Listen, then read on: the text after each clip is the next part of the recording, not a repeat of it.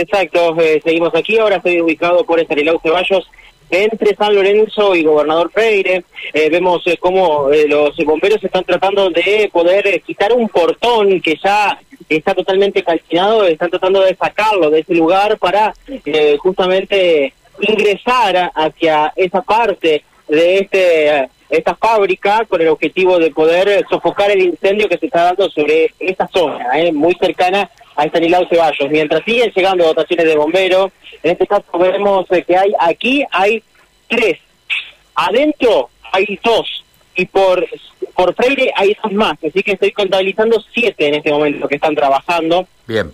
En este momento sobre la zona de esta fábrica de eh, distribuidoras del interior, en donde, bueno, se pueden ver eh, desodorantes, eh, los insecticidas en aerosol, eh, que han explotado y que muchos están desperdigados por la calle. ¿Cómo está el aire ahí? ¿Cómo está el aire? Porque me imagino con tanto fuego y tanto tanto aerosol desparramado, ¿cómo está el aire y la No, no, no, pues, depende hacia dónde corra el viento, depende de cómo vaya el viento, es donde más puede perjudicar sobre el humo que está ingresando, que está saliendo, mejor dicho, de este lugar y que obviamente va hacia las otras manzanas eh, y es por eso que puede perjudicar un poco ese ese aire, pero eh, no no ha pasado a mayores, eh, ya no no puedo decir que está totalmente controlado, pero que sí los bomberos están haciendo un trabajo arduo para poder sofocar este incendio. Si te parece, Manuel, vamos a escuchar la palabra de una vecina que charlaba con nosotros hace unos minutos y nos contaba, ella vive enfrente por Estanislao Ceballos y sintió todas las explosiones. Escuchemos.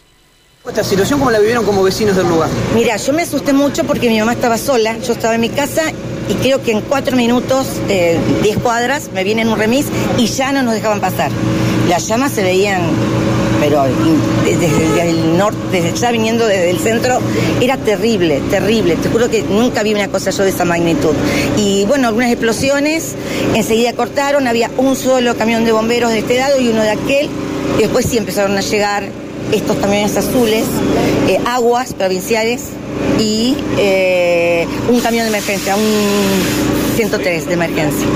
Eh, con mucho miedo, la verdad, porque el humo se sigue viniendo, se sigue viniendo, se veía el fuego de atrás de los portones y las puertas, las paredes están todas quemadas como para derrumbe. No creo que sirva más esto. ¿Vio alguna situación parecida desde aquí? No, pero siempre fue peligroso esto desde la época en que Ceballos era doble mano, porque una fábrica que antes era de torno, con camiones acoplados, muchos accidentes, y acá, por ejemplo, no puedes estacionar, no tenés derecho a estar en la puerta de tu casa porque son autos, autos, camiones. Eh, me parece que es hora de que este tipo de, fábricas se vayan hasta Sauce Viejo, a donde es la parte industrial de la, de la ciudad. Esto ya es para, para una zona de vecinos. Tenés una escuela, tenés allá una eh, ¿no? y tenés eh, una estación de servicio. ¿Ustedes tuvieron alguna dificultad en cuanto a los servicios porque decían que se había cortado el gas, el agua? Todo, todo, cortado. Tenemos cortado. Eh, tenemos, yo le pido encarecidamente a quien corresponda que esta noche haya vigilancia extrema. No un patrullero dando vueltas tomando mate, ¿eh? haya vigilancia extrema. Acá hay mucha gente, mucha gente grande. La noche este, va a ser terrible esto. Y el calor, eh, así que por favor tomen las precauciones que tienen que tomar. En este sector, puntualmente, porque estamos frente a donde funciona la pañalera, no tienen ningún servicio entonces, ni luz, ni agua, ni, ni luz, ni agua, ni internet. No. Eh, gas no sé, mamá. No prendimos. Eh, pero luz, internet, agua, nada, está todo cortado. Que volver para la noche, sobre todo por lo menos la luz, que es lo más importante. Calculamos que sí, calculamos que sí, pero no, por lo que se ve no, porque dice que cortaron la caja para evitar una explosión mayor. Bueno, eh, hasta allí, eh, allí escuchábamos a la vecina eh, y por supuesto que, sigue. Mauro, Mauro, nos acabas de contar que los bomberos en principio ya han comenzado a avanzar dentro de la conducción. Eso quiere decir de que están ganándole el fuego, ¿no? En muy buen trabajo. Sí, sí, sí, lo están haciendo por, por dentro de la fábrica porque hay una entrada a mitad de cuadra y también lo hacen por el gobernador Freire y por Ceballos. O sea, están en tres frentes eh, al mismo tiempo para tratar de, sofocar este, este incendio. Eh, pero bueno, eh, obviamente que, siguen luchándolo porque estamos hablando de que son dimensiones extraordinarias, ¿no? Bien, Mauro, otra cosa, nos acababa de, de contar también la vecina diciendo, esperemos que esta noche pongan la seguridad necesaria durante toda la noche. Digo, ¿a qué se estaba refiriendo? Sí, porque seguramente aquí no va a haber electricidad, no va a haber energía y tampoco va a haber alumbrado público.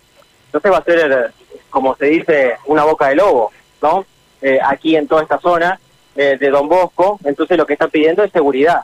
Seguridad para todos los vecinos de las cuadras que no van a tener energía eléctrica ni en su domicilio ni tampoco energía eléctrica en lo que corresponde al alumbrado público, ¿no? Entonces eh, allí es donde lo que está radicando en este pedido de, ayuda de parte de, los vecinos hacia de, la policía y de la municipalidad y también otra cosa que dice la vecina, ¿no? Como una fábrica de estas características también está en el medio, enclavada en el medio de la ciudad, ¿no? Aquí era la fábrica de Sideral, antes, ¿eh? Esta era la fábrica de Sideral, después eh, con el tiempo obviamente cerró y llegó esta distribuidora, bueno, lo que dicen, teniendo en cuenta las dimensiones, teniendo en cuenta lo que es esta empresa, esta fábrica, tiene que estar aquí en el medio de la ciudad, bueno, eso también es un reclamo de los vecinos que también puede abrir otro debate más adelante, ¿no?